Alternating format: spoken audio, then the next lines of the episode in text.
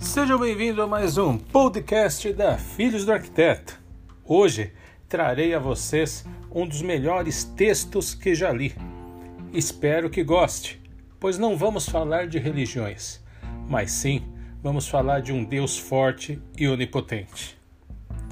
Arthur Ashe, o lendário jogador de Wimbledon, estava morrendo de AIDS.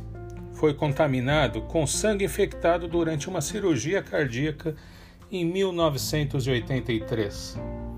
Ele recebeu então várias cartas de seus fãs, uma das quais lhe perguntou: Por que Deus teve que escolher você para pôr uma doença tão horrível? Arthur Ashe respondeu: Muitos anos atrás, cerca de 50 milhões de crianças começaram a jogar tênis.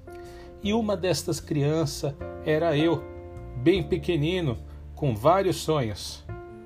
5 milhões realmente aprenderam a jogar tênis. 500 mil se tornaram tenistas profissionais. 50 mil chegaram ao circuito. 5 mil alcançaram o Grand Slam. 50 delas chegaram ao Wimbledon. Quatro delas chegaram enfim à semifinal. E duas delas chegaram à final, e uma delas era eu, aquela criança sonhadora, motivadora, esperançosa. Era eu. Quando eu estava comemorando a vitória, com a taça na mão, nunca me ocorreu perguntar a Deus: por que eu?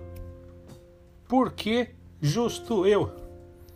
Então, agora que estou com dor, como posso perguntar a Deus porque eu.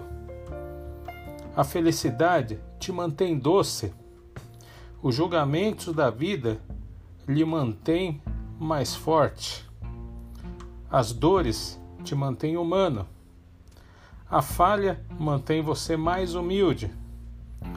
O sucesso lhe mantém brilhante, mas só a fé lhe mantém de pé a cada dia. Às vezes você não está satisfeito com sua vida, enquanto muitas pessoas neste mundo sonham em poder ter a sua vida, em poder seguir os seus passos, em poder ser motivado por vocês.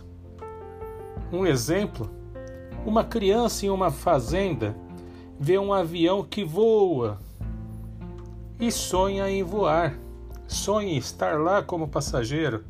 Ela diz: Papai, mamãe, um dia eu quero andar de avião e ver o mundo lá de cima.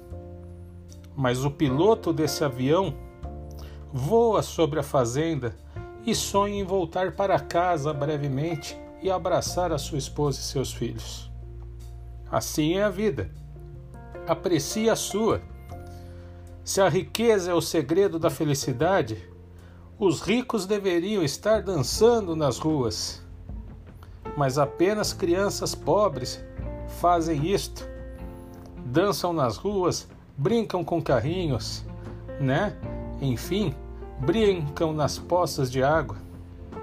Se o poder garante segurança, os VIPs deveriam andar sem guarda-costas.